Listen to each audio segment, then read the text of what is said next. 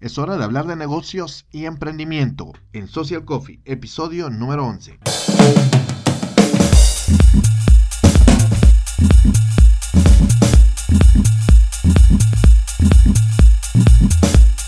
Hola, ¿cómo están? Bienvenidos nuevamente a este podcast. Hoy video podcast y audio podcast Social Coffee. Nos estás viendo en YouTube o nos estás escuchando por marvinluna.pro barra podcast y por supuesto también a través de iTunes, um, iBox y también nuestra plataforma Spotify. Hoy tengo un invitado especial, hoy vamos a conocer una historia de éxito, de lucha, de emprendimiento, de sueño. Y a mí me gusta mucho hablar acerca de los sueños, así que es muy importante que te quedes en este programa, pero quiero agradecer en primer lugar a Coffee Libre, el lugar que nos abrió las puertas acá en Ciudad Caballala, en el Distrito Moda. Estamos degustando un café delicioso y es huehueteco. Ya vamos a platicar un poquito de ellos más adelante. Quieren probar un buen café, vénganse a Coffee Libre en Distrito Moda, en Ciudad Caballala. Se los repito por si se les olvida. Gracias también al patrocinio del TEC, un lugar, un hub de innovación en la ciudad de Guatemala. Pueden visitarlos en el tech.gt, en el sitio web tech.gt Gracias a Benchmark también nuestro proveedor de servicio de email marketing. La gente cree que todavía no funciona.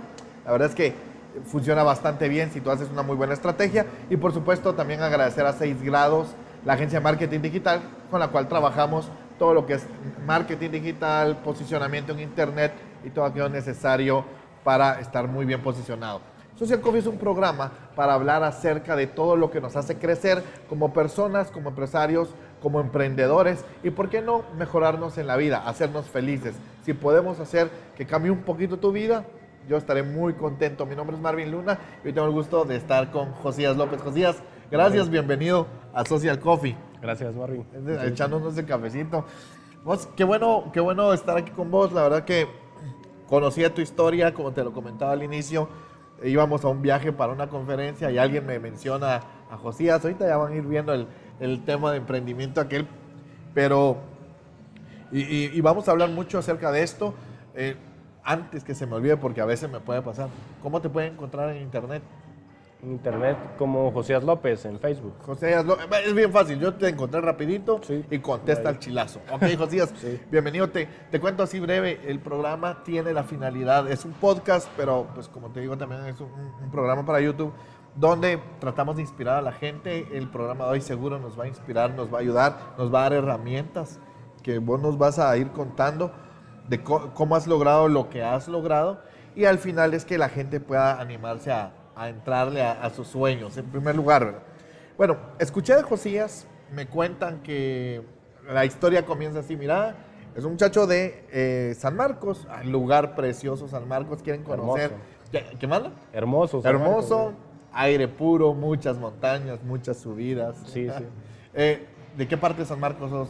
Eh, soy originario de, una pequeña aldea que se llama Piedracuache, del municipio del Quetzal, en San Marcos. Está en la parte baja, es la parte templada de San Marcos, porque no muchos creen que tampoco. no ni de frío. Ni de frío. Si me voy a la cabecera de San Marcos ya hay mucho frío. Es bastante. Sí, pues entonces estás hacia hacia bajito. Sí. Ah, ok. Me comentabas, tu papá es albañil, se dedica al tema de la construcción y, vos trabajas. Contanos, contanos un poquito de tu historia, cómo comienza bueno, el asunto. Bueno, si, quieren les, les cuento, eh, pues empezando por, por mi niñez, por mi familia. Em, vengo de una familia numerosa, gracias a Dios. Guatemalteca. sí, sí, sí, sí, pues gracias a Dios es una familia eh, grande. Mi papá es, es albañil en San Marcos. Eh, casi toda su vida lo ha sido y también se ha dedicado a albañilería y a agricultura, a esos dos eh, temas principalmente.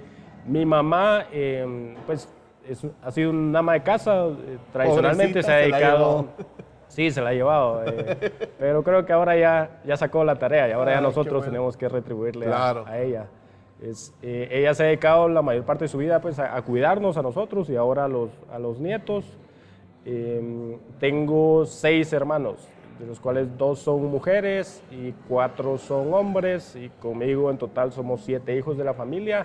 Yo soy el, quinto de la, de la, familia, entonces todavía tengo dos, tengo una hermana, una hermanita y un, y un hermano. Pues ya no están tan pequeños, pero para mí son, son dos hermanitos.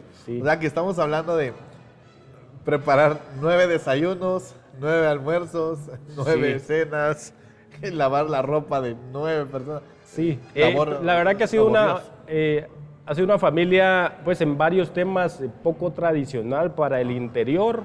y te cuento un poco acerca de mi, de mi niñez. Em, pues yo crecí en Pieracuache, ahí estudié toda la primaria y de lo que más recuerdo de mi niñez es que mi mamá, o sea, siempre nos obligaba a ir a estudiar.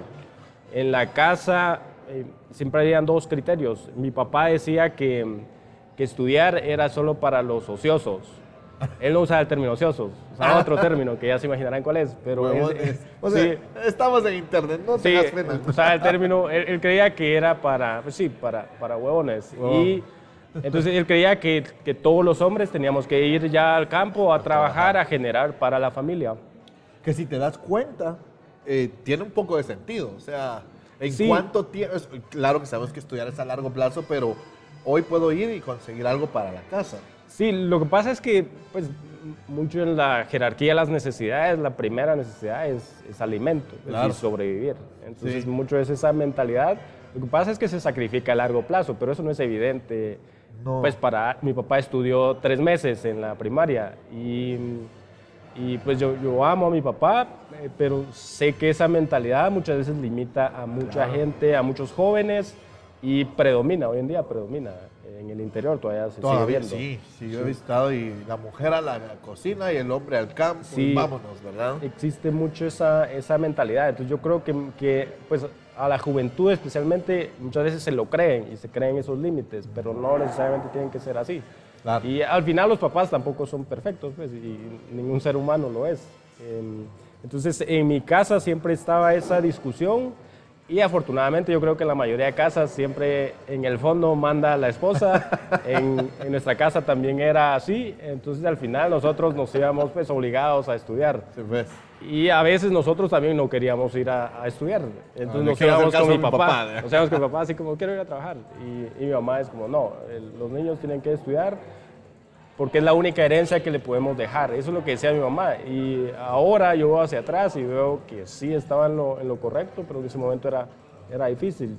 Yo, me recuerdo también que mi mamá muchas veces se ponía a recordar su, su infancia y ella pues se ponía a llorar porque ella siempre quiso estudiar, pero eh, solo estudió tres años de primaria. Wow. Eh, y luego se casó, se casó, tenía menos de 15 años cuando se casó. Eh, y era todavía la tradición de que, de que los papás eran... Convenían. ajá, entonces eh, yo creo que ella veía mucho en nosotros el reflejo de sus sueños y decir, no pude estudiar, no va a pasar eso con mis hijos.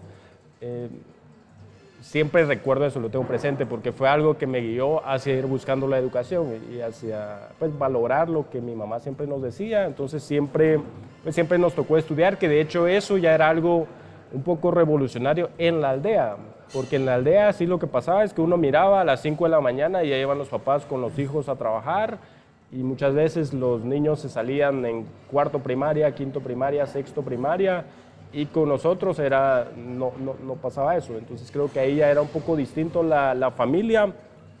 Cosas que recuerdo de... Sí, yo creo que sí. Y luego algo que también nos inculcaron, y esto fue principalmente mi papá, es el valor del trabajo, de que hay que trabajar duro. Mi papá es alguien que empieza a trabajar a las 6 de la mañana y termina de trabajar a las 6 de la tarde, y luego se va a la iglesia y está feliz. Y sí, siempre nos enseñó a a decir su trabajo, háganlo bien y algo que les guste. Entonces creo que tuvimos esa formación de decir, bueno, voy a estudiar y voy a trabajar duro, no, no, voy a estar ahí eh, holgazaneando, pues sí, hay que descansar y hacerlo bien, pero voy a, voy a trabajar duro. Entonces, cosas que recuerdo, por ejemplo, en la casa, siempre en la mañana de niños, antes de, de ir a la escuela nos ponían un trabajo, que si no lo hacíamos no desayunábamos por ejemplo, a mí me tocaba o ir a traer leña al, bosque o barrer la calle.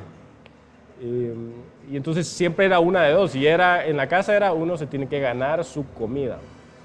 y luego el almuerzo igual. Con el, el, almuerzo nos lo ganábamos yendo a la escuela. Ya la cena era teníamos que hacer algún otro trabajo y las tareas de la escuela. Otras cosas, otras tareas que me tocaban es, por ejemplo, ir al molino, ir a dejar la molida, que si no saben, o sea, es llevar el nixtamal en caso para el molino. Y eso también era algo poco tradicional para la aldea, porque en la aldea estaba mucho la mentalidad de decir, no, las niñas van a dejar la molida y los niños no. Pero en mi casa era, a veces hasta mi papá iba y a veces ah, mis hermanos también. Entonces, como siempre era un poco distinto y me recuerdo que como era una familia numerosa, entonces yo terminaba con una, un caso grande de, de molida ah, eh, para llevarlo. Esas eran las tareas que hacía. Luego, eh, cuando tenía 10 años em, y estaba por entrar a sexto primaria, empecé a trabajar mi primer trabajo formal, oficial, en una finca de café que quedaba a la par de la aldea. Se llama El Rosario, la finca. Y recuerdo que pues yo, yo tenía la, el deseo de trabajar y quería ganar mi dinero y quería saber qué se sentía. Entonces fui con mi mamá que me ayudara a buscar un trabajo. Mi mamá la verdad es que me apoyó y, me, dijo, me ayudó a buscar ese trabajo y empecé a trabajar ahí. Recuerdo que, que mi, primer, mi primer sueldo fue de, a la quincena de 115 quetzales. ¿En qué año? Fue en el, yo tenía, vamos a ver, yo tenía 10 años, fue en el 2002. 2002, sí, nací en el 92. Eh, y ahí empecé ganando 115 quetzales y me recuerdo y empecé a trabajar ahí cuando terminé quinto primaria. O sea, eh, uno cierra el ciclo en octubre y ya en, en noviembre, a mediados de octubre, yo ya estaba trabajando ahí y luego me quedé trabajando ahí de medio tiempo. Y recuerdo que lo que hice con mi primer sueldo fue que me compré una mochila. era una marca No es haciendo de promoción, pero no sé si se recuerdan, pero eso era como el estándar, eso era como así, alguien que andaba una mochila de esas era, era pro en la aldea. Entonces, me recuerdo que... Sí, me recuerdo que compré esa mochila, lo que pasa que cuando empecé a estudiar yo no tenía una, nunca tuve una mochila, sino tenía un cajoncito de plástico que mi mamá había comprado en una paca, pero era, no era con zipper el cajoncito de plástico, sino era con broches, pero uno de, los, de esos broches estaba quebrado. Entonces yo nunca podía correr con mi mochila porque se salían volando mis cuadernos. Eso fue algo que siempre me frustró. Claro. lo primero que hice cuando gané dinero fue mi mochila, que era una mochila enorme. Yo cabía dentro de la mochila. Entonces recuerdo que entré a sexto primaria y yo así todo feliz con mi mochila. Y todos los, mis amigos me preguntaban que qué buena mochila. yo así como, sí, me la compré yo. Y eso era con el mayor orgullo. Sí. Solo para aclarar, para quienes van a ver, porque el podcast lo escuchan en Chile, le contaba Alan, México, Colombia. Una paca es una tienda de ropa usada. Para de ropa americana. Americana. Y por otro lado, eh, que, que, proliferan mucho y que ayudan mucho a nuestra economía, por cierto. Y o tienda vintage, le dicen en otros lados. bueno, en fin, aclarando. Imagínate, me gusta eso porque tu mamá los equipó con lo que podía. Les estaba dando eh, la verdad que me encanta esto porque hay un balance. Tu papá les enseña a trabajar, pero tu mamá le da el balance. Ok, pero van a estudiar. Sí. La otra, otra práctica, enseñanza que yo veo y que para los que están escuchando el podcast, los que están viendo, es hacer ver y entender. A mí me parece genial que los ponían a ganarse la comida, porque ese es un valor que hoy los jovencitos no tienen. Se sientan otra vez esto. Qué feo. Yo no quiero. No me gusta. Sí. Y, está mal porque no se puede apreciar después en el futuro. Compras la mochila, llegaste pro a la escuela. Y ahí empecé a estudiar, igual en sexto primaria, seguía trabajando y ya los siguientes sueldos ya eran, se iban íntegros para la casa. Eh, se los daba a mi mamá y ella ya los distribuía. Em, y pues siempre en la casa, mi papá eh, con su sueldo, en ese momento todavía estaban pues estábamos relativamente pequeños todos, entonces siempre había necesidad en la casa.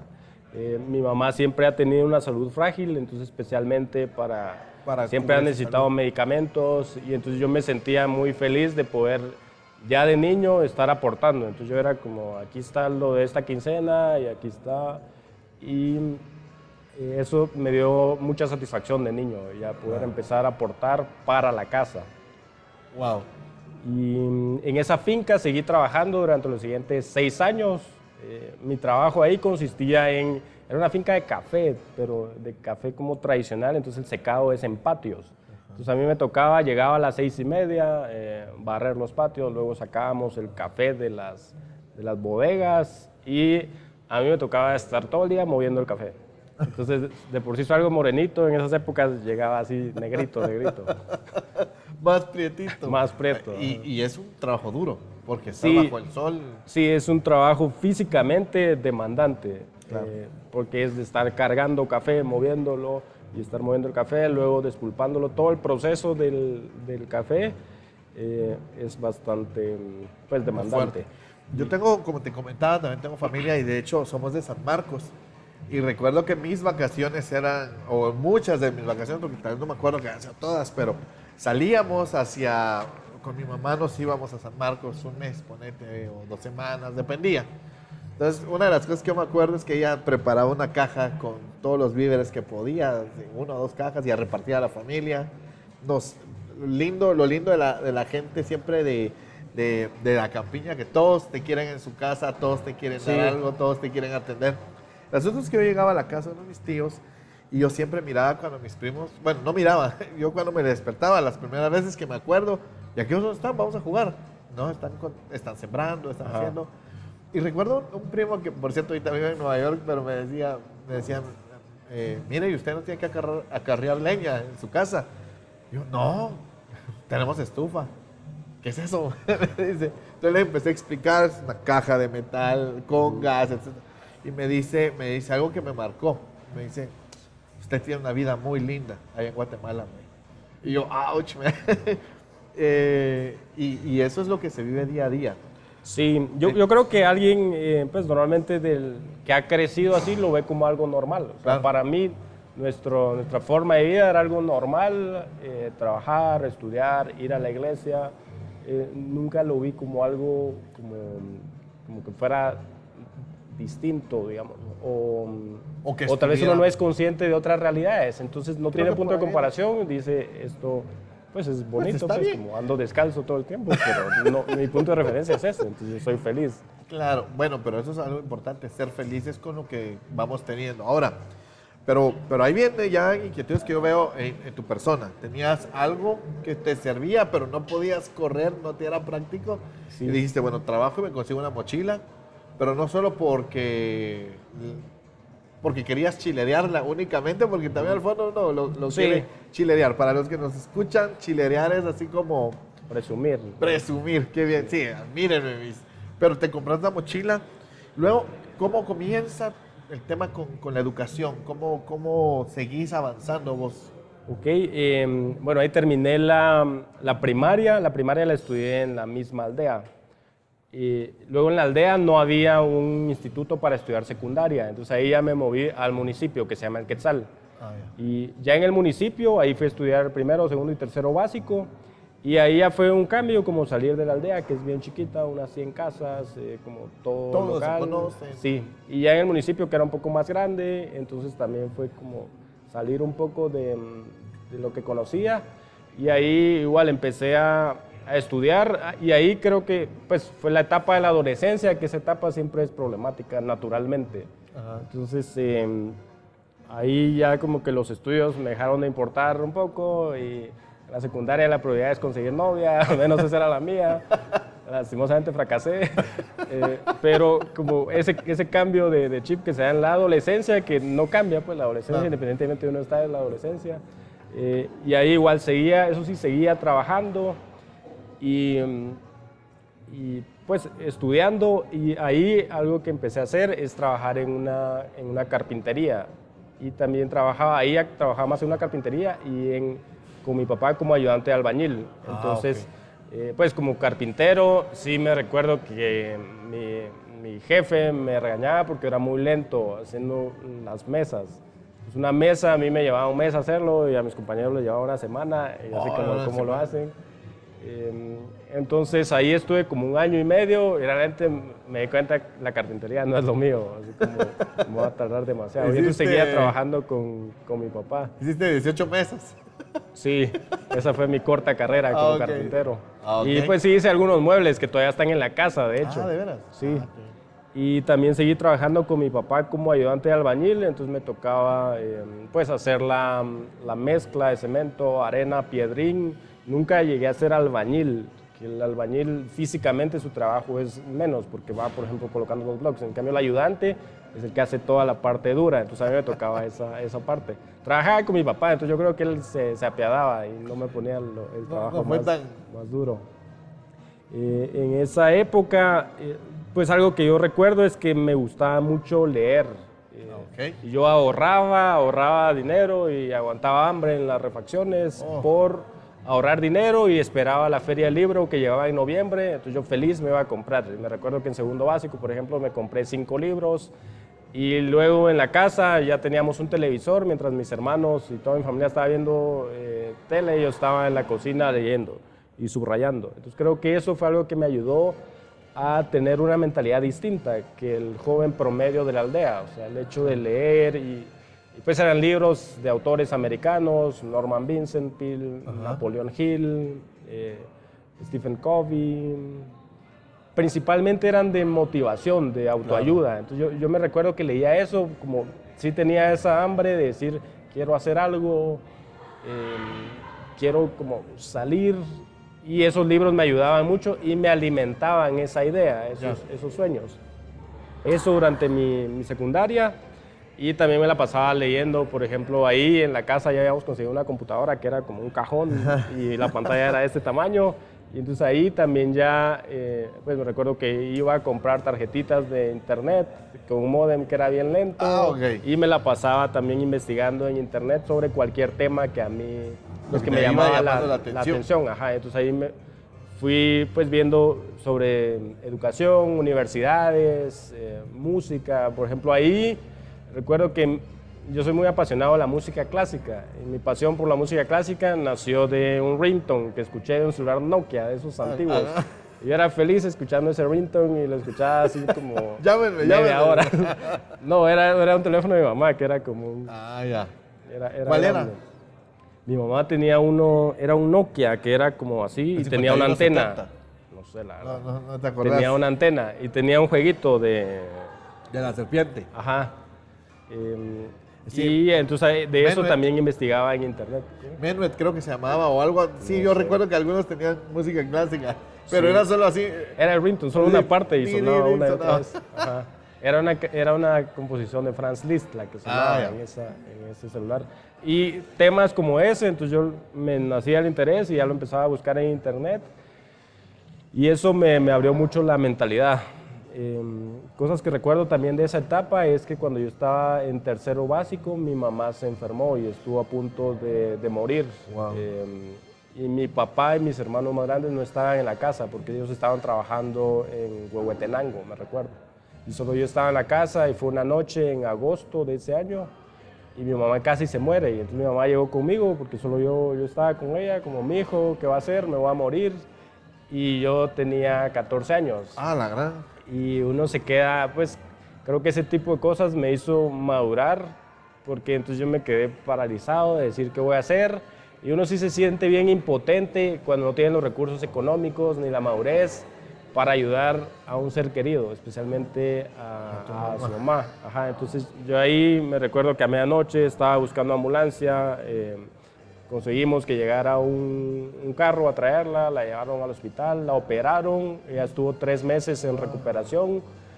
Eh, y entonces yo en la mañana me tocaba hacerle su atol y yo me levantaba a las cinco y media, yo le preparaba a ella sus frutas, su atol, se lo cocinaba y mi papá, por otra parte, cocinaba para toda la familia. Entonces, es una familia muy extraña para... Es, sí, es, yo creo que es poco tradicional. Poco tradicional. Y, eso? Pues eso sí, bastante unida, siempre, siempre lo hemos sido. Entonces, durante esos tres meses yo estuve cuidando a mi mamá. Eh, pues como después de una operación ya tenían una idea de los cuidados eh, para bañarse, para preparar sus alimentos. Para limpiar la operación sí. también era complicado. Entonces yo pues me tocaba ver esa parte y también mi hermana, entonces ahí me ayudó bastante a madurar, a decir, bueno, no puedo andar ahí por la vida baboseando, tengo que hacer algo por mí, por mi familia, eh, para que no pasen este tipo de, cosas. Entonces, a raíz de eso, eh, para que tengan una idea, en, en, la aldea normalmente lo más que la gente llegaba a estudiar era tercero básico. De hecho, probablemente el 70% se quedaba en sexto primaria. Sí, pues. Entonces ya alguien que estudiaba la carrera de nivel medio, de diversificado, ya son muy pocos.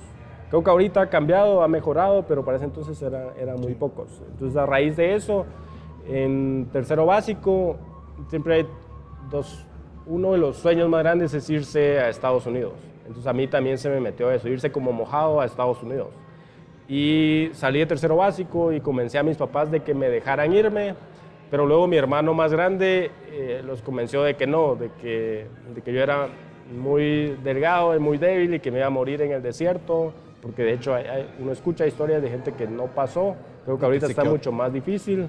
Y en esa, lo que yo quería realmente era irme para poder aportar económicamente a la familia. Sí. Eh, y ahí al final mis papás y mi familia no me apoyaron y realmente uno necesita el apoyo porque uno necesita conseguir un préstamo. Para ese entonces era de unos 40 mil quetzales, que es lo que se le paga al coyote, no es poco dinero.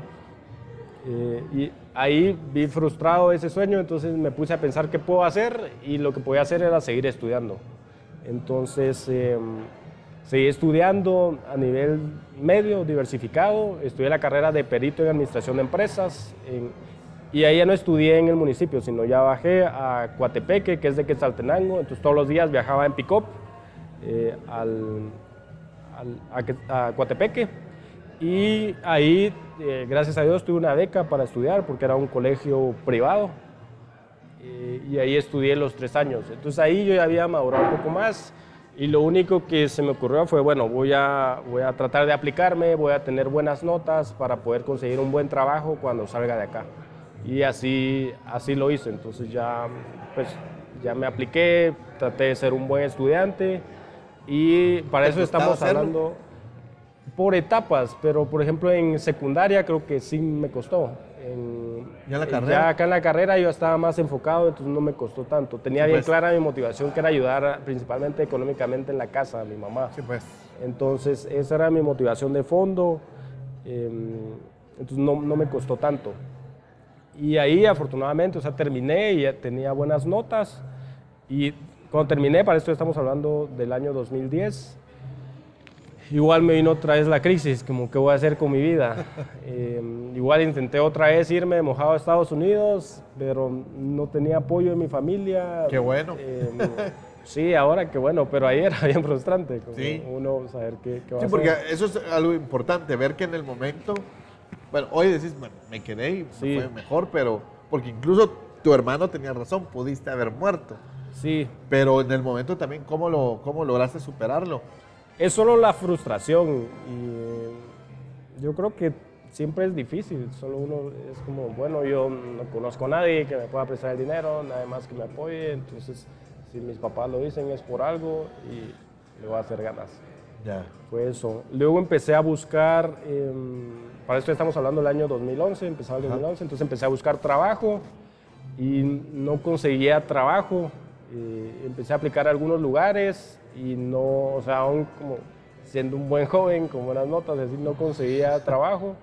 Y entonces em, decidí seguir trabajando con mi papá como ayudante de albañil. Y em, recuerdo que había una, una universidad local eh, que me ofreció una beca para estudiar por las noches. ¿Qué universidad Entonces, la Universidad Landívar, Rafael ah, Landívar, que tenía una sede en Coatepeque. Ah, ok. Y pues me dieron esta beca, entonces durante ese año, el primer semestre, yo estuve trabajando en las mañanas y estudiando por las noches. Entonces a las seis me iba a trabajar y mi trabajo era eh, cargar bolsas de cemento, de piedrín, de, de arena. De todos modos, tu papá no te subió de nivel. Lo que pasa es que no tenía las habilidades para hacerlo, o sea, si no se, se caía la casa que estábamos construyendo. Eh, pero tenías, la verdad es que tenías trabajo y sí, ya estabas... y estaba trabajando, era un trabajo bien demandante físicamente. Em, ya en las noches me iba a estudiar y así estuve durante un semestre. Y recuerdo que en ese año, específicamente en Semana Santa del 2011, sí tuve una crisis fuerte interna de decir, bueno, ¿qué estoy haciendo con mi vida? ¿Qué voy a hacer con mi vida? Y yo era el soñador de la casa. Y mis hermanos siempre me molestaban por eso, pero ahora yo, me sentía como atrapado, me sentía... Estancado. Me sentía, sí, en, crisis. Entonces esa Semana Santa me fui a la casa y me recuerdo que una noche que toda mi familia estaba durmiendo en el cuarto donde estaban todas las camas y toda mi familia estaba durmiendo y yo me levanté como a medianoche, me fui a la cocina y me puse a pensar y empecé a escribir mis metas para toda mi vida Era como un ejercicio eh, loco, pero que era un patrón que yo había visto en todos los libros que había leído. Que Me voy a poner metas. Y entonces dije, bueno, vamos a probar. Y me, esa noche escribí 11 metas y cada meta era más difícil que la anterior en mi mentalidad. Y la primera era que quería tener un MBA de Harvard. Esa es la primera y la más fácil en principio, que, todavía, no, todavía estoy en ese proceso, no, no lo he logrado. Eh, otra era que quería tener mi, mi, propia empresa, también una vez que quería tener un helicóptero, que eso solo, pues siempre vi en la aldea pasar los helicópteros y me parecía cool. Eh, esa era una de mis metas y así me puse otras metas. Entonces cuando terminé de escribir mi hojita, vi que la primera era bien difícil y entonces me puse a ver qué estaba yo haciendo y dónde estaba y pensé, bueno, yo no voy a lograr la primera por donde voy. Entonces pensé, bueno, sí lo puedo lograr si estudio de tiempo completo, porque entonces voy a tener una formación eh, más, pues más dedicada, especialmente en área de matemáticas, que es donde yo estaba bastante débil, porque normalmente la formación en, pues en el interior en matemática es débil. Es muy baja, sí. Entonces, em, al día siguiente, pensando en mis metas, entonces decidí que iba a empezar a buscar becas en Guatemala para estudiar de, tiempo completo. Y me puse igual, recargué saldo en el modem y me puse a buscar en internet y estuve como tres días buscando y encontré varias opciones, pero la mayoría eran de becas parciales. mi familia no podía pagar absolutamente nada, yo no podía pagar nada. Afortunadamente encontré una opción que es que es el programa de becas de la Universidad Francisco Marroquín. Yo no tenía idea que existía esa universidad en Guatemala y tenía, un programa de becas que se llama Becas ITA. Me puse a leer y vi que cubrían absolutamente todos los gastos universitarios. Y me enamoré de esa beca en ese momento. Yo dije, esto es, es, es esto o no hay otra. solo, solo puedo aplicar a esta, una que me pague el 100% de mis, de mis estudios. Luego me puse a ver más información y vi, pues ya conocí la universidad eh, y, las características, pero realmente más que la universidad, a mí me seguía interesando el hecho de la beca, o sea, pues. decir, puedo estudiar de tiempo completo. Si al final no, eh, no, te importaba de qué universidad era el título, una vez lo obtuvieras. Sí, y pudiera estudiar de tiempo completo. Pues. Eh, entonces empecé a ver los requisitos para la, para la beca y en ese momento decidí que me iba, que iba a aplicar y que era esa mi primera meta. Entonces ya, ya mi primera meta no era Harvard, mi primera meta, y literalmente la escribí, era obtener una licenciatura de la Universidad Francisco Marroquín. Y eso estamos hablando del año 2010, de 2011, perdón. Ya con esa meta, entonces recuerdo que le conté a mi mamá, em, mamá, voy a dejar donde estoy estudiando ahorita, y voy a aplicar a esta beca. Y me recuerdo bien lo que mi mamá me dijo. Me dijo, mi hijo no sea mal agradecido, aproveche esa beca que le están dando ahorita. Y esta otra, la que usted quiere aplicar, solo se la dan a gente con cuello. Me lo dijo mi mamá. Y obviamente me, obviamente me desmoralizó. Eh, porque es como, ah, mi mamá no cree en mí.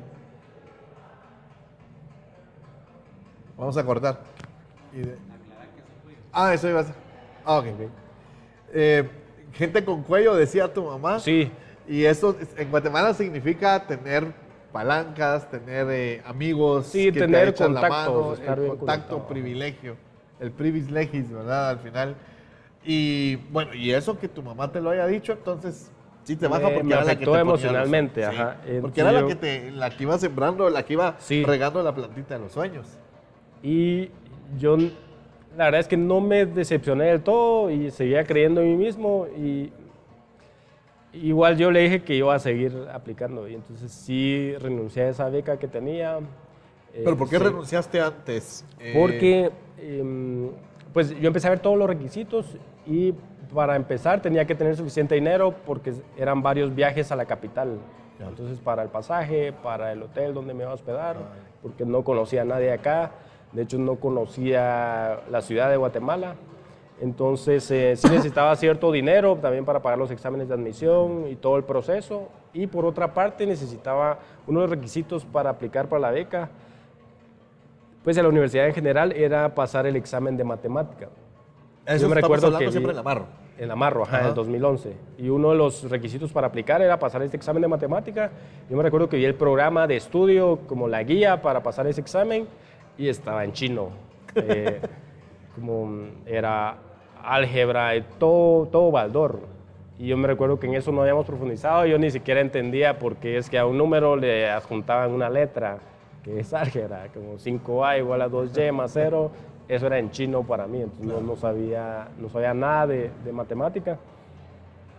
Entonces, em, pues hice mi, mi, plan y mi plan fue, bueno, voy a trabajar tres meses para ahorrar unos 2.000 quetzales y entonces ya con eso ya voy a tener suficiente y voy a empezar a aplicar. Y lo otro fue que voy a estudiar de tiempo completo. Cuando ya tenga ese dinero, voy a venirme a la casa y voy a estudiar álgebra eh, dos o tres meses, lo que sea necesario para estar lo suficientemente, para saber lo suficiente. Entonces lo hice así, entonces por eso es que tenía que renunciar a la beca, porque prácticamente era un cambio de planes. Me iba a ir a pues. trabajar con mi papá a otro lugar. Eh, sí tenía que arriesgar en ese sentido lo que, lo que tenía. Y lo hice, entonces eh, mi mamá todavía no estaba de acuerdo, pero como a la semana de que me había dicho que, que no fuera malagradecido, a la semana me dijo que me dijo, si eso es lo que quiere hacer, está bien, lo voy a apoyar. Y decidió, pues ya ahí me, me, apoyó. Entonces me fui tres meses a trabajar con mi papá, igual como ayudante albañil. Y me recuerdo que para ese momento yo llevaba, imprimí un mapa de la universidad, del campus, que encontré en internet, y lo llevaba conmigo todo el tiempo. Y em, digamos, cuando uno va a construir, arma una cabañita a la par donde viven los, ah, ayudantes de albañil y los albañiles. Entonces me recuerdo que igual eh, fuimos a este lugar y teníamos ahí la cabañita y yo dormía donde dormían todos los ayudantes, que eran amigos, y yo tenía ahí mi póster encima de mi cama, que era una cama de tablas y de block. Y mis amigos tenían pósters, pero no, no, no es lo mismo, ¿verdad? Es nuestro diario. sí, eh, la, la, página en medio de nuestro diario. Y los demás ayudantes me decían, como vos, ¿y qué onda con ese tu póster? Y contanos. Y yo, cuando me decían eso, me sentaba a explicarles, mira, pues lo que pasa es que el otro año me voy a ir a Guate, voy a ir a estudiar esto. Yo se los decía como si fuera una realidad. Y la mayoría de ellos no entendían de qué les estaba hablando yo. Eh, pero me, encantaba hablarles de, de, eso. Luego terminé esos tres meses de estar trabajando ahí, me fui, me regresé a la casa y conseguí un libro de álgebra de Baldor. Eh, me, prestaron uno. Yo para ese entonces no, no sabía casi nada de, álgebra y de matemática en general. Y tampoco en la aldea tampoco había alguien que supiera. Y en el municipio también me era como difícil encontrar a alguien. Entonces lo que hice fue que empecé a, estudiar por mi cuenta. En la casa había una bodeguita abajo. Entonces mientras toda mi familia estaba eh, arriba viendo tele o descansando, yo estaba abajo cuando entraba la noche ponía mi candelita y a estudiar, estaba lloviendo, yo estaba ahí estudiando y estudiaba unas de entre 8 a 12 horas al día. Eh, y así estuve dos meses estudiando por mi cuenta. Entonces me recuerdo que terminé 20 cuadernos llenos de ejercicios eh, y terminé el libro de álgebra de Baldor eh, de, portada a, a contraportada y me recuerdo que había veces que pasaba cuatro horas con un ejercicio y no lograba resolverlo, entonces para mí era bien frustrante. Eh, porque estaba ahí solo por mi cuenta. Entonces al día siguiente intentaba, a veces sí me salía, a veces no me salía. Y solo miraba las respuestas del final para ver si te salía. Pero no todos tienen respuesta, los impares no tenían respuesta. Entonces era complicado. Entonces trataba de hacer los que tenían respuesta y los que no tenían respuesta. Y, y a ver si estaba bien. Sí. Y recuerdo, terminé así de cuadernos, de ejercicios y mm, había días que no lograba estudiar porque tenía que trabajar o tenía que cuidar a mi sobrino que, estaba conmigo porque no había nadie más en la casa. Entonces esos días para mí era bien frustrante y yo me iba a dormir llorando, así como no logré estudiar hoy, porque yo sentía que mi sueño se alejaba, se alejaba. Eh, terminé esos meses de estudiar y ya me sentía preparado para aplicar y entonces ya empecé a hacer la aplicación, hice las entrevistas, me recuerdo que les empecé a escribir para acá, para Guatemala, igual yo seguía sin conocer la ciudad y sin conocer la universidad, y les empecé a escribir como, mire, tengo esta duda, y entonces me la, me la resolvían. Y luego apliqué, para eso estamos hablando ya de septiembre del 2011, y, hice todo el proceso, me vine a hacer los exámenes, en el de matemáticas al final me fue muy bien y me exoneré de, de la clase de matemáticas de, de, álgebra que se da el primer eh, semestre. Entonces ahí logré mi objetivo que era destacar en matemáticas, porque de, de tener cero formación a, a, a, hacer un muy buen examen de admisión, yo sabía que eso me iba a poner, eh, porque al final era una beca y yo estaba compitiendo contra cientos de, de jóvenes. Entonces, yo sabía que eso me iba a poner en la mira. Entonces ese era mi objetivo y, y lo, lo, logré. Eh, luego también hice los otros exámenes de admisión y seguí avanzando en el proceso. Recuerdo que me han dicho, después me dijeron que habían tres, más de 300 aplicantes que habían eh, pasado el filtro inicial. Wow. Entonces yo estaba compitiendo de entrada contra más de 300 jóvenes y mmm, seguí el proceso. El, la etapa final fue el 1 de diciembre del 2011, me recuerdo bien. Entonces un día anterior yo me vine de San Marcos eh, y estaba, vine a la universidad, ya conocí dónde era y estaba buscando hoteles en zona 10 cerca del amarro. Entonces me recuerdo que una señora me dijo, no, mijo, aquí solo va a conseguir en dólares y de 300 dólares o algo así. Y entonces yo le pregunté, mire, ¿dónde puedo conseguir un hotel barato? Entonces me dijo, mire, váyase por allá, que es la reforma, y tome un bus de esos rojos y se va para la zona 1. Y yo seguí las instrucciones y en la zona 1 encontré uno de 50 quetzales la noche. Ese ya estaba, ya era mi, mi presupuesto. Fui ahí, igual era yo sin conocer la ciudad. La verdad es que era así medio medio arriesgado ahora que lo pienso. Y fui, eh, me hospedé ahí, al día siguiente era la etapa final del proceso de admisión, entonces me levanté temprano, a las 7 ya estaba en la universidad, ahí estaban ya los finalistas del proceso, que eran, recuerdo que eran como 36, eh, éramos 36 jóvenes. Y estuvimos todo el día, desde las 8 de la mañana hasta las 8 de la noche, varias rondas de entrevistas. Y ya en la noche ya quedábamos como ocho personas. Y pues me recuerdo que eran como las siete y nos llamaron y me dijeron que yo había sido uno de los ganadores. De, ese año dieron dos becas completas y yo me había ganado una de las dos. Y mi reacción fue como de, de respirar, decir, lo soñé tantos meses, lo imaginé, me imaginé ganándome esta beca y ahora pasa. Fue, fue un shock. Eh, termin, terminó ese día. Eh, una de las personas que estuvo en el proceso de admisión me llevó al hotel de la zona 1 porque igual me seguía hospedando ahí. Y llamé a mi casa eh, y les conté. Y mi mamá y mi papá seguían sin entender del todo qué implicaba. No, no, lo, no, lo, no lo entendían todavía. Con mi papá yo le conté una vez y me dijo que bueno, mijo, eh, pero no, no, dimensionaba el hecho Está de bien. venir. Está bien. Eh, y entonces al día siguiente fui a sacar mi carnet de la universidad y ya eh, dos días después ya me regresé a San Marcos y yo ya llevaba mi carnet de la universidad. Wow.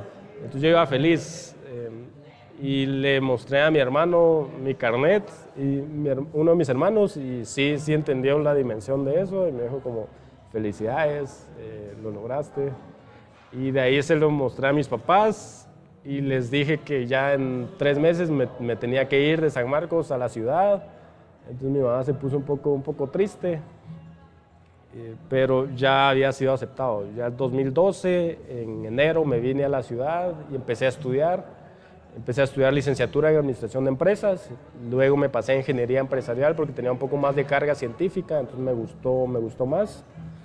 Y fue un cambio especialmente lo que me fue difícil fue el cambio social. Decir, en la aldea las cosas son distintas y acá en la universidad eh, es otro mundo. Entonces esa adaptación sí fue difícil para mí.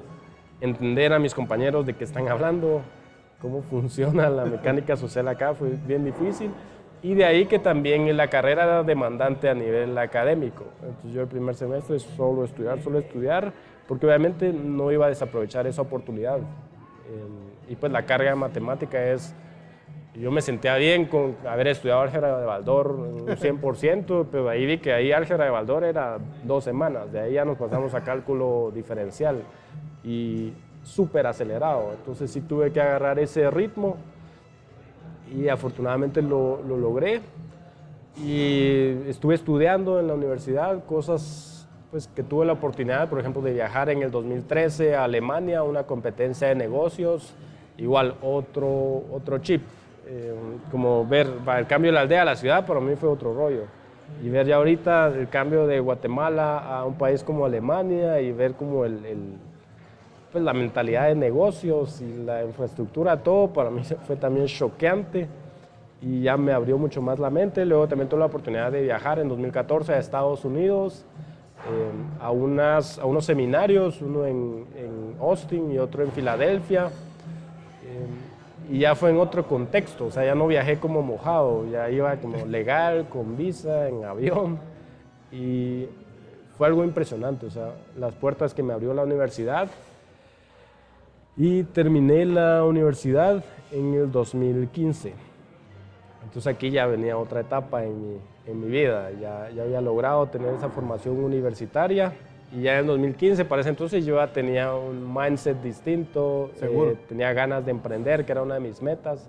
Entonces en el 2015 yo todavía estaba estudiando y conocí a un, pues uno de mis auxiliares en la universidad. Eh, un día que yo estaba ya a la par de él, lo vi que tenía ahí una su página web y, y yo me puse a ver y como le pregunté qué era eso y me contó que era un proyecto que quería empezar de e-commerce, de, comercio electrónico. Y a mí el comercio electrónico siempre me pareció fascinante desde que lo conocí. Por ejemplo, lo primero que hice el 2012 cuando vine acá a la ciudad fue ahorrar y me compré una Kindle, el primer año, y la compré en línea. Eh, yo feliz con mi Kindle. Entonces siempre era algo que me había fascinado y a ver este proyecto que, que mi amigo tenía, que, que era auxiliar. Y luego pues le fui preguntando más y entonces me contó de su proyecto y luego yo empecé como pues a trabajar con él de medio tiempo en 2015 en este proyecto. Chemic. Chemic. Ajá, que este proyecto era un proyecto de e-commerce que se llama Chemic, que la página es chemic.com o chemic.gt. Y ya al mes de estar yo ahí, pues ya conocí al otro socio y al, mes me dijeron como, mira, eh, ¿querés formar parte de este proyecto como socio y también como, como cofundador? Y yo tenía otras, tenía otras opciones de trabajar en, en multinacionales, pero entre trabajar en una multinacional y trabajar en un proyecto desde cero, no me lo pensé, o sea, en el mismo instante le dije, estoy dentro. Y empecé, y para ese entonces no era nada fashion, era, era una una salita, una oficinita. Nuestra bodeguita era con blogs y con tablas. La verdad es que no era, no era nada del otro mundo. Pero estaba esa posibilidad de crear ese proyecto. Entonces ahí me quedé a cargo. Eh, Fernando se fue a estudiar su maestría a Inglaterra. Entonces yo me quedé a cargo eh, como, pues como CEO del, del, proyecto y empezarlo. Y em, empecé ya me tocó contratar gente, ir viendo un poco la, pues qué ir haciendo, qué, hacer para ir creciendo el negocio. Entonces le metimos bastante a marketing digital y fue creciendo. Afortunadamente el proyecto tuvo bastante aceptación. Em, pues llegué a tener 12 eh, personas a mi cargo y la página web eh, logramos tener 120 mil visitantes al mes. 16 mil items o productos en la página web, que para un estándar guatemalteco es bastante. O sea, es e-commerce es complicado el, modelo de negocio, entonces hay que saber cómo entrarle. Y mm, nos compraba gente de todos los departamentos. Entonces, eso para mí era bien satisfactorio, por decir, creamos algo que funciona, que la gente usa y que estamos agregando valor. Y para eso entonces yo acababa de salir de la universidad eh, con 25 años, entonces me, me encantó eh, este, este proyecto y tuvo ese crecimiento. Luego, en el 2017, yo a finales del 2017 me salí del proyecto por, por, razones personales y me salí tanto de administración como de la sociedad anónima. Entonces me salí en un 100%, eh, pero fue muy satisfactorio para mí poder cumplir mi sueño de emprender, o sea, tener algo propio, pues en, copropiedad, fue algo que me, me, gustó mucho. Luego de este, de este emprendimiento, entonces ya empecé a trabajar en una agencia digital enfocada en el sector inmobiliario Ahí estuve hasta, hasta el mes pasado. ¿Hasta, unos eh, días? Sí, hasta hace unos días estuve trabajando ahí y también a mí siempre me ha encantado aprender, aprender y crear, es algo que me, que me fascina. Entonces ahí aprender de la industria, porque vengo de un e-commerce que es volumen, eh, ahí está la rentabilidad en el volumen y acá es distinto. Acá son pocas ventas al mes, pero eso, una venta genera tanta cantidad de, de, dinero. Entonces me pareció fascinante, aprendí bastante ya en esta etapa, entonces a mí me tocaba ejecutar la estrategia de marketing, entonces ya me certifiqué de Google, me certifiqué en Facebook, ya administraba los presupuestos y la verdad es que también fue una experiencia muy bonita. O sea, aquí ya yo siendo amigo de los, de los cofundadores, igual pues fui parte de ese crecimiento y yo poder aportar. Entonces me gustó mucho. O sea, y, y sí tuve la libertad de, en cierta forma, liderar un área. Entonces yo lo veía como un emprendimiento interno. Pues, al final lo que me gusta es un emprendedor porque al final vos estabas generando esto que es parte, sí, parte vital. ayudando a, a, crecer, ¿verdad? Entonces eso me gustó, aprendí bastante y paralelo a eso siempre he tenido mis, mis proyectos. Eh, ahorita, hoy por hoy, eh, tengo, pues tengo dos sociedades anónimas y un tercer proyecto que estoy por lanzar, yo considero que unos dos meses. Eh, uno era pues un, un kiosco, entonces traer cosas de China. Yo estoy a medianoche escribiendo a los chinitos, mira, mándame esto, esto, esto, importándolo, luego venderlo acá en Guatemala. La otra empresa que, se llama Curiex, que es una empresa de, mensajería en la ciudad de Guatemala, que eso está floreciendo bastante ¿Cuál ahorita. es la página web? Curiex.com. Sí, con, con K. Curiex.com. Eh, igual que es una empresa de mensajería acá en la ciudad de Guatemala, em, también ese proyecto propio y ahorita el nuevo que voy a lanzar, que eso todavía no les puedo decir qué es, pero vamos a salir fuertes. Nosotros sí sabemos. pero vamos a salir bastante fuertes. Buenísimo. Entonces, me pues me, me, disfruto mucho en lo que estoy ahorita, eh, el cambio que ha dado mi vida. Eh, yo creo que he recibido mucho, entonces trato de retribuirlo. Muchas veces voy a dar charlas a colegios, especialmente con los jóvenes, me gusta mucho. Eh, y sigo, sigo inquieto, buscando que crear. es parte importante del emprendedor. Sí, yo creo que es eso, es esa inquietud, esa curiosidad, luego estar dispuesto a, a trabajar duro porque yo creo que el emprendimiento es, es difícil, uno tiene las estadísticas en contra. Eh, si 10% va a tener éxito, significa que 9 de, cada 10 negocios va a fracasar. Y no pues es que fracase. Funda 10, uno te tiene sí, que pegar. estadísticamente debería ser así. Sí. Pero mm, lo que pasa es que no es que fracase y no pasa nada. O sea, fracasa y uno pierde dinero. Pierde. Eh, y más la emoción. Sí, más... Eh, más un tema emocional. Entonces yo creo que el emprendimiento es difícil, o sea, uno tiene que buscar algo que de veras le apasione.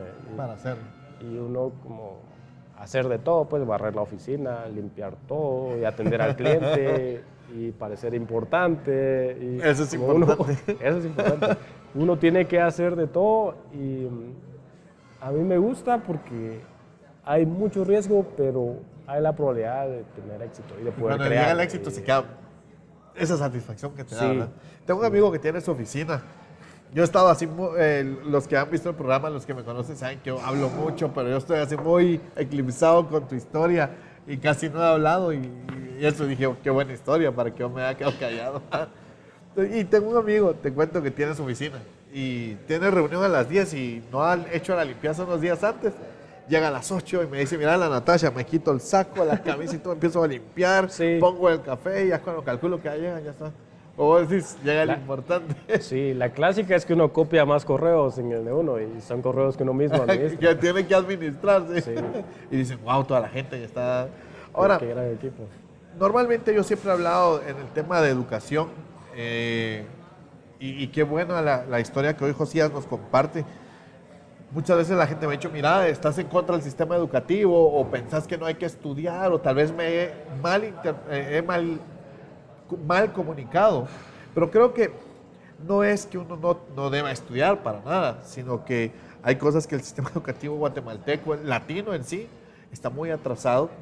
Pero la historia de Josías nos deja claro que estudiar definitivamente es importante. De hecho, mis hijos me dicen, sí, pero es que vos decís que la U o esto, lo otro uno tiene que estudiar, pero lo que pasa es que hay muchos medios para estudiar hacer las cosas ya. Sí. Y Josías nos demuestra con su historia, bueno, yo veo varias cosas porque Josías viene, se avienta, trabaja, no le dio miedo ir a pedir la, la, beca, porque esa es otra de las cosas que los jóvenes tienen.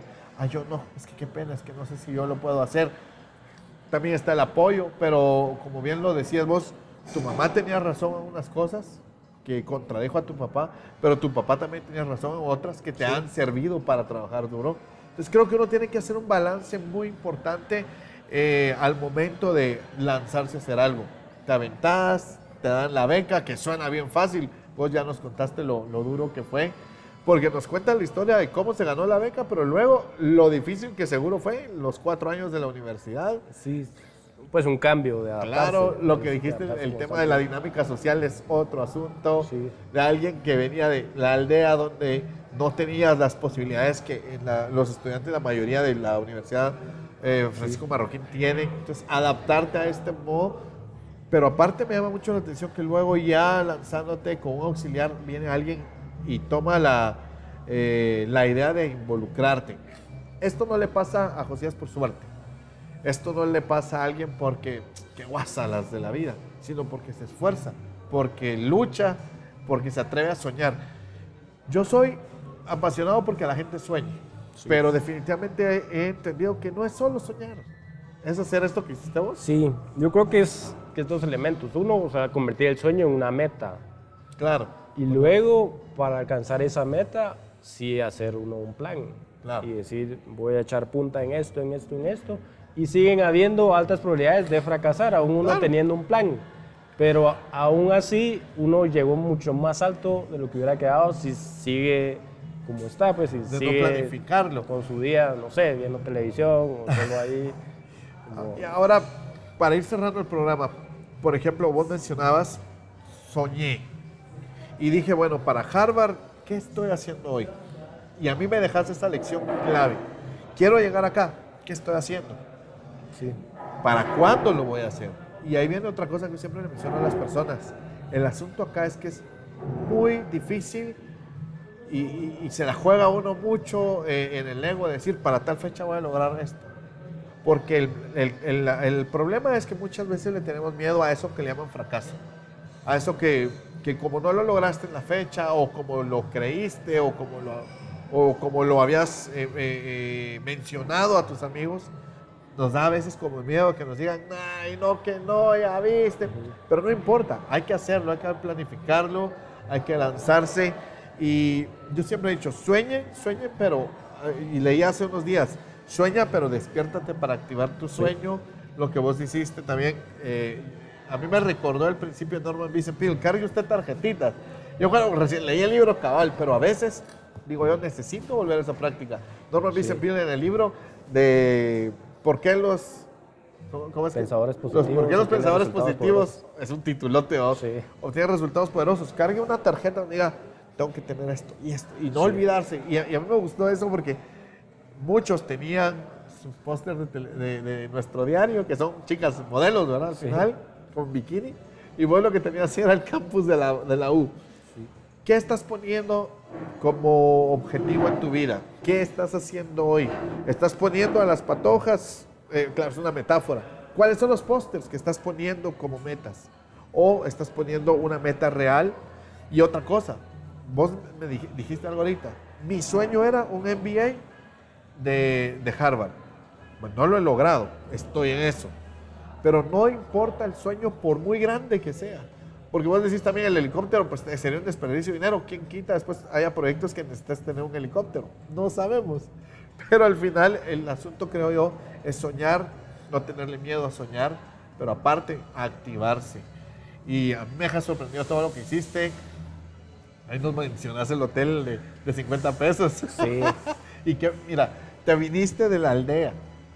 Te fuiste, bueno, a, a Coatepeque, luego eh, ya llegaste a la ciudad, pero en la ciudad venir y conocer todo, arriesgarte, la verdad es que nos dejas un montón de, de enseñanzas y de, y de prácticas que debemos tomar.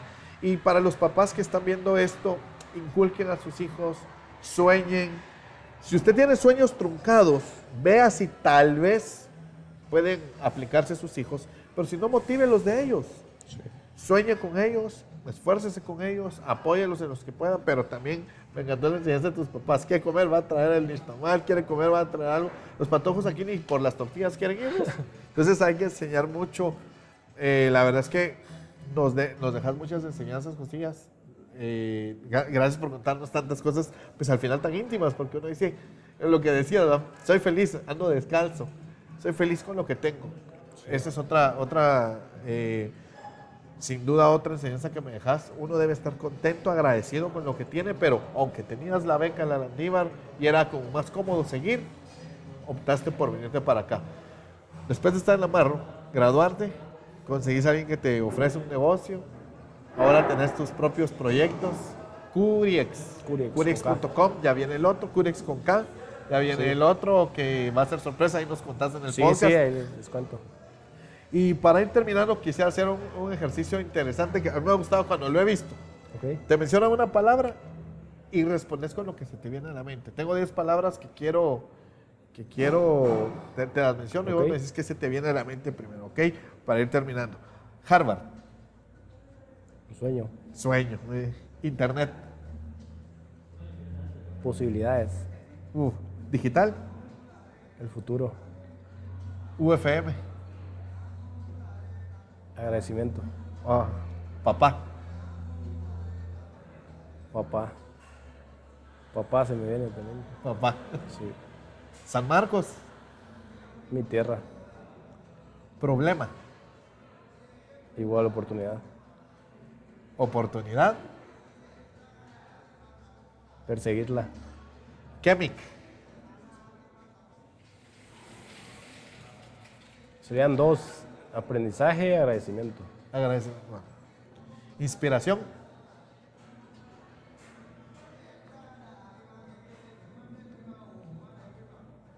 que está difícil.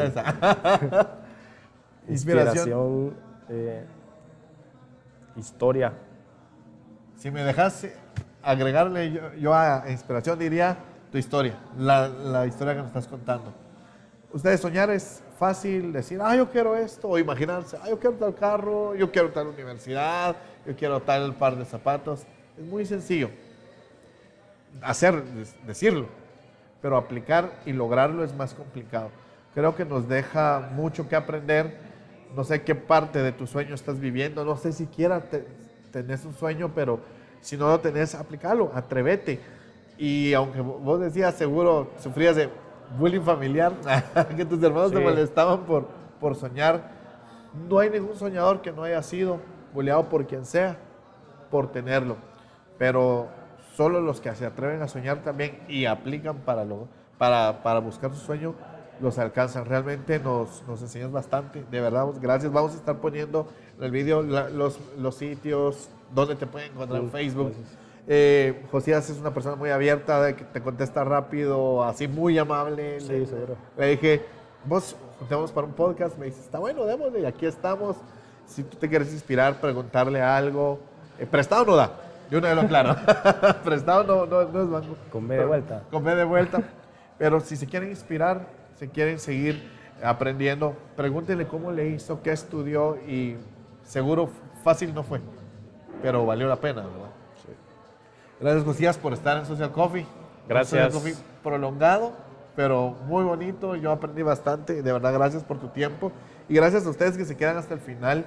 La verdad es que es muy importante para nosotros que historias como estas lleguen a las personas para poder aprender, para poder seguir creciendo. Y creo que solo así nos podemos ir inspirando. Muchos buscan inspirarse en Steve Jobs, en Bill Gates, en Mark Zuckerberg, pero definitivamente en Guatemala tenemos mucha gente con un potencial increíble que nos puede enseñar. Y en este caso es la historia de Josías López de Piedra Cuache en San Marcos. Así que muchas gracias por estar al pendiente. Síganos en redes sociales. marvinluna.pro es mi blog. marvinluna.pro barra podcast. Ahí van a encontrar también este audio. Estamos en Spotify, iTunes, iBox y también este video que está en YouTube seguramente. Así que nos vemos en una próxima oportunidad. Gracias por todo. Adiós.